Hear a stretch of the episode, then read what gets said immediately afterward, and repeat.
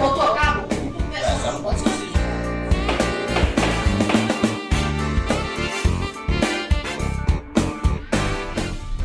Começa agora o Fala Estudante, uma conversa jurídica mais fluida acerca dos principais temas do direito. Bom, pessoal, nesse episódio nós vamos falar sobre uma decisão do STF, que é um tema bem importante pra gente sobre racismo e injúria racial. Para quem não sabe, no final do ano passado teve uma decisão que equiparou esses dois crimes e surgiram algumas problemáticas pra gente entender um pouco mais o que é que muda como que acontecem as decisões a partir de agora, como que esse assunto vai ser tratado pelos tribunais então, fiquem com a gente e entendam um pouco mais sobre esse assunto. E hoje, como nós temos mais um episódio para vocês, depois de agora que a gente está voltando com tudo, aqui comigo eu tenho a Bárbara. Oi, gente. E a Noemi.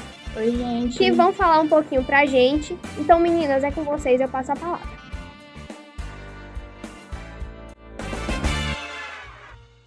Bom, então vamos falar do caso que resultou nessa decisão né, para o crime de injúria racial ser equiparado ao de racismo. Uma mulher idosa, né, de mais de 70 anos, ela foi condenada a um ano de reclusão e 10 dias multa por ter cometido crime de injúria racial contra uma frentista negra. No caso, ela chegou a se referir a, a frentista como negrinha nojenta e outros termos depreciativos. E por conta disso, a primeira vara criminal de Brasília decidiu condenar a ré pelo crime. No caso, a defesa pediu a extinção da punibilidade né, pelo transcurso de metade do prazo prescricional. Mas o que, que é isso? No caso, o, quando uma pessoa tem mais de 70 anos ou menos de 21 anos, ela tem o direito de ter reduzido até metade o prazo de prescrição né, do crime. Nos autos do, da habeas corpus em questão, é, o STJ ele negou o pedido da defesa por conta do, de ter entendido, de acordo com a Lei 9.459 de 1997, vocês podem pesquisar depois, que introduziu o crime de injúria racial como de racismo. Sendo uma espécie do crime de racismo, ele também vai ser imprescritível e também vai ser inafiançável. Então, não vai ter mais essa, essa coisa de é, ser socorrido pela demora do processo. Acabou isso. Porque no caso, o que, que acontecia? A injúria racial era diferenciada do racismo exatamente por conta do direcionamento da conduta. A injúria racial era, era direcionada para um só indivíduo. O racismo era de uma coletividade. Só que o que, que o ministro entendeu? Que é, a injúria, no caso, é uma espécie do crime de racismo. Então, o que, que acontece? Você não pode dizer que, que o crime de racismo não está sendo cometido. Por, por conta disso, ele resolveu equiparar os dois crimes, por conta dos termos pejorativos. Ele falou, principalmente nos seus votos, que quando você ataca é, a raça de alguém, você ataca a origem daquela pessoa, você está atacando também a coletividade daquela faz parte. Então não faria sentido para ele, na visão do ministro, dizer que não, não está sendo cometido racismo somente porque foi é, condenado para uma pessoa individualmente, entendeu? E por conta da publicidade desse caso, né, a gente pode, é, vocês vão pesquisar, eu tenho certeza, vocês vão ver que foi um caso que foi julgado muito rápido, e isso por conta né, da, das mídias sociais que se atentaram ao que estava acontecendo.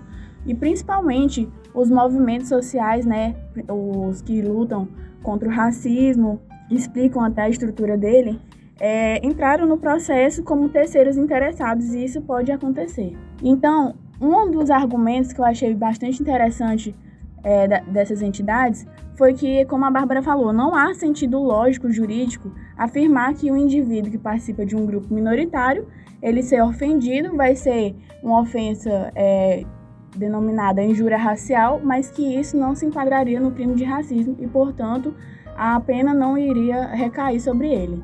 Isso realmente não faz sentido porque, é, de acordo com é, a visão de vários livros que nós temos, que nós podemos nos informar sobre o crime de racismo, sim, pode ser é, considerado uma espécie é, do crime.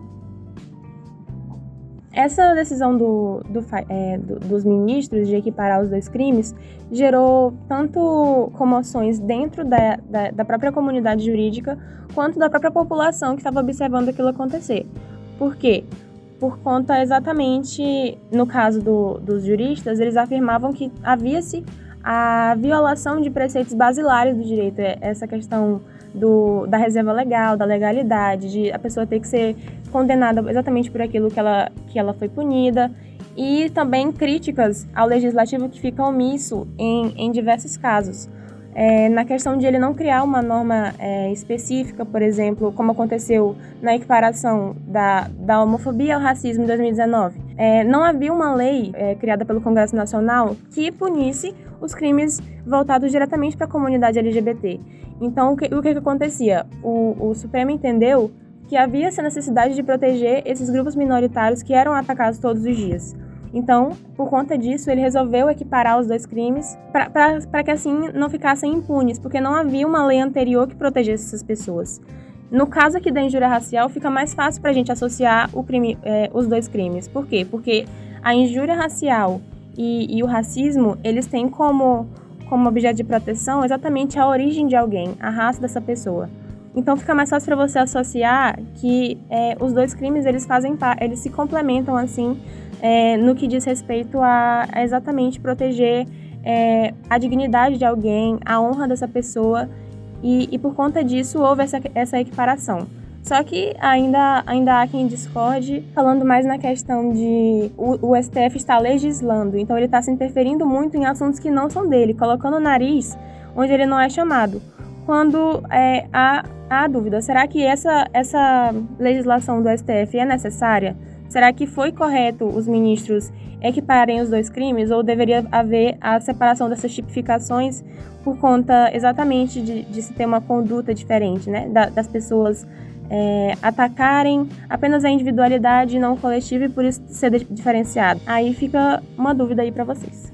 Pois é, essa diferenciação é bastante teórico, teórica, porque quando a gente vai é, colocar na prática, não faz sentido algum, por exemplo, é, vou dar um exemplo bem básico aqui para vocês. Eu chegar dizendo que negros são menos inteligentes que os brancos, mas aí se eu digo, ah, você é um preto burro, você é um, um preto.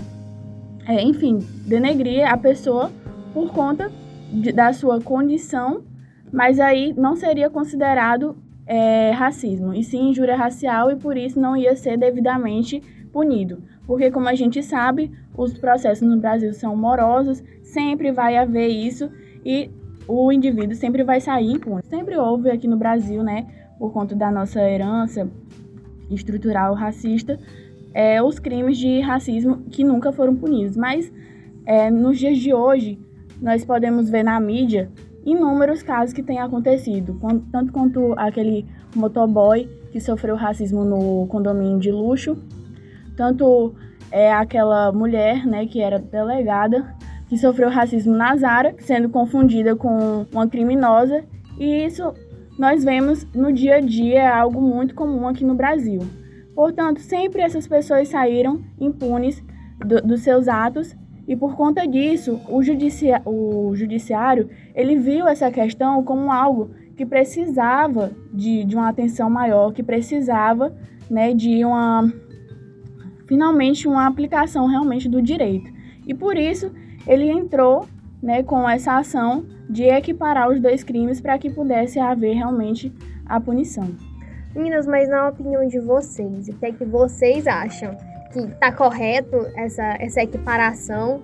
Que, que é correto? Porque assim, como a Noemi estava falando, são duas condutas muito parecidas. Muito parecidas, a diferenciação é que um é para um particular e outro é para uma coletividade. Então, assim, pode fazer sentido, né, de certa forma. Mas para vocês, vocês acham tá ok, né, que não é uma legislação do STF, é apenas uma interpretação da lei que ele tá fazendo, uma interpretação mais abrangente? Ou tá errado, que o STF tem que saber o lugar dele e ele se acalmar um pouco nessas decisões? Tá sendo polêmico, né? Você quer colocar uma polêmica aqui. Enfim, eu, eu acredito que para a gente discutir é, se está certo ou se está errado, a gente precisa olhar, né, para todo esse cenário. Como assim? Eu acredito que o STF ele precise se ater ao, ao a função que ele, que ele recebe, né, que é de, é de fato julgar. Mas o que que acontece? É, em muitos casos, só esse julgamento dele não adianta. Então, a, ocorre racismo de diversas maneiras. A gente vê por aí pessoas sofrendo racismo é, por, por receberem palavras de baixo calão, por serem agredidos na rua somente pela condição da sua cor de pele. E a gente percebe que é, isso é uma problemática recente, é algo que acontece todos os dias. As pessoas são prejudicadas por isso todos os dias. No caso, eu acredito que essa decisão do STF possa ajudar a diminuir é, essa, essa incidência dos crimes de racismo, mas também acredito que não cabe a todo caso ele é, legislar assim. Porque assim, é uma interpretação. Tem é uma gente interpretação. que vai dizer que é uma É como aconteceu na questão da, da equiparação da homofobia ao racismo. O próprio ministro Celso de Mello, ele disse é, nos votos dele que essa, essa, é uma decisão temporária. Nós vamos decidir isso aqui até que o Congresso Nacional resolva sair da sua omissão. até o Congresso Nacional se pronunciar né? Mas até, até que ponto, né, vai isso? Fica uma, uma questão... Assim. Até quando o Congresso Nacional vai permanecer omisso? E até quando o ativismo judicial vai ser necessário?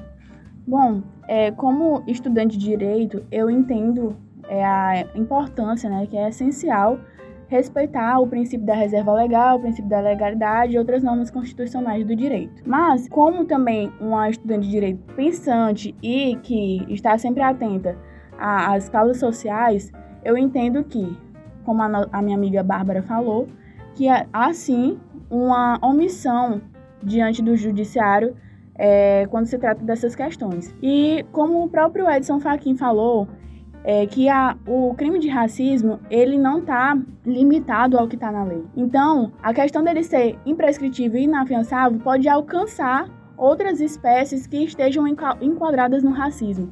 E a gente viu aqui, a gente já explicitou para vocês que a injúria racial pode sim ser enquadrada pela questão de sempre estar tá voltada à raça, à cor, à etnia, enfim, um, um grupo minoritário. Então, se eu é, ofendo alguém de um grupo minoritário, pode sim ser enquadrado, já que se eu ofendo todo, seria a questão do racismo.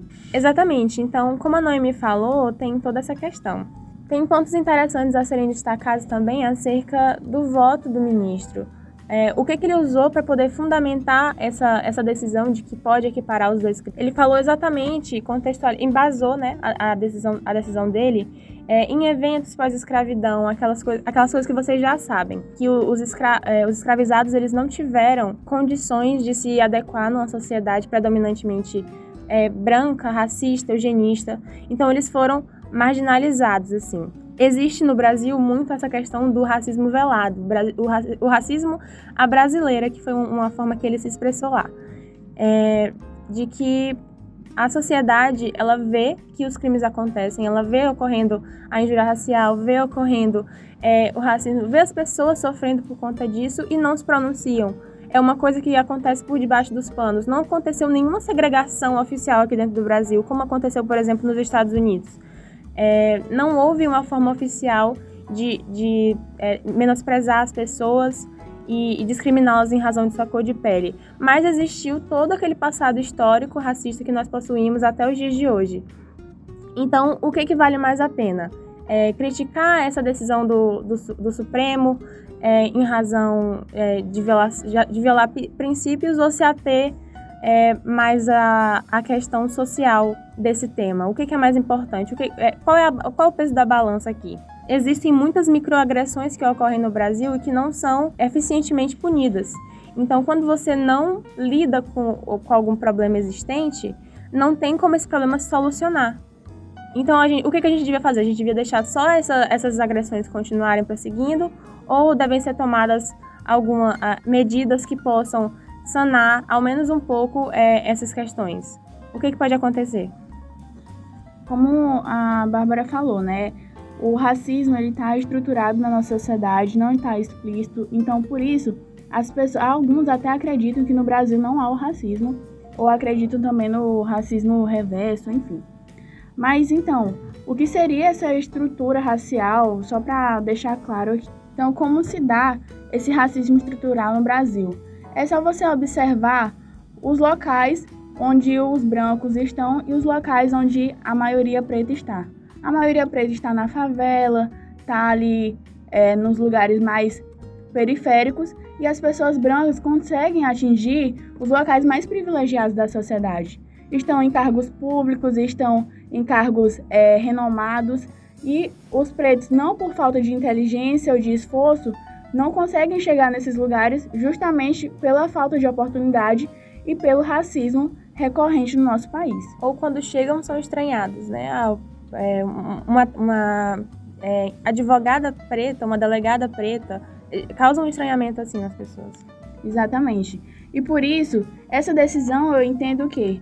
Que tem, é, tem a ver muito mesmo com a questão de tentar humanizar as pessoas pretas e tentar com que as pessoas pensem, repensem nas suas ações antes de fazê-las. A pessoa com certeza vai pensar antes de incitar alguém, antes de ofender alguém, pensando, nossa, eu realmente posso ser punido por aquilo, porque infeliz, infelizmente é a única forma que é, funciona aqui no nosso país. E eu não duvido que, mesmo com essa decisão, ainda vão ocorrer casos de racismo. Então, não existe como o direito penal é, erradicar completamente o, o, racismo ou então a injúria racial de dentro do Brasil. Essas coisas ainda vão acontecer. E muito provavelmente ainda pode ocorrer de não serem punidas como, como deveria, mesmo com, com, com essa decisão do STF. Bem, pessoal, é isso. Eu acredito que vocês puderam compreender um pouco mais sobre como essa decisão veio a influenciar uma boa parte dos casos que chegaram ao judiciário sobre racismo e sobre injúria racial. É isso, gente. Espero que a gente possa se encontrar novamente nos próximos episódios. E obrigada, meninas, pela participação. Obrigada por terem abrilhantado, obrigada por terem participado com a gente. A gente agradece pela oportunidade. Então, tchau, pessoal. Até o próximo episódio. Tchau, gente. Tchau, gente.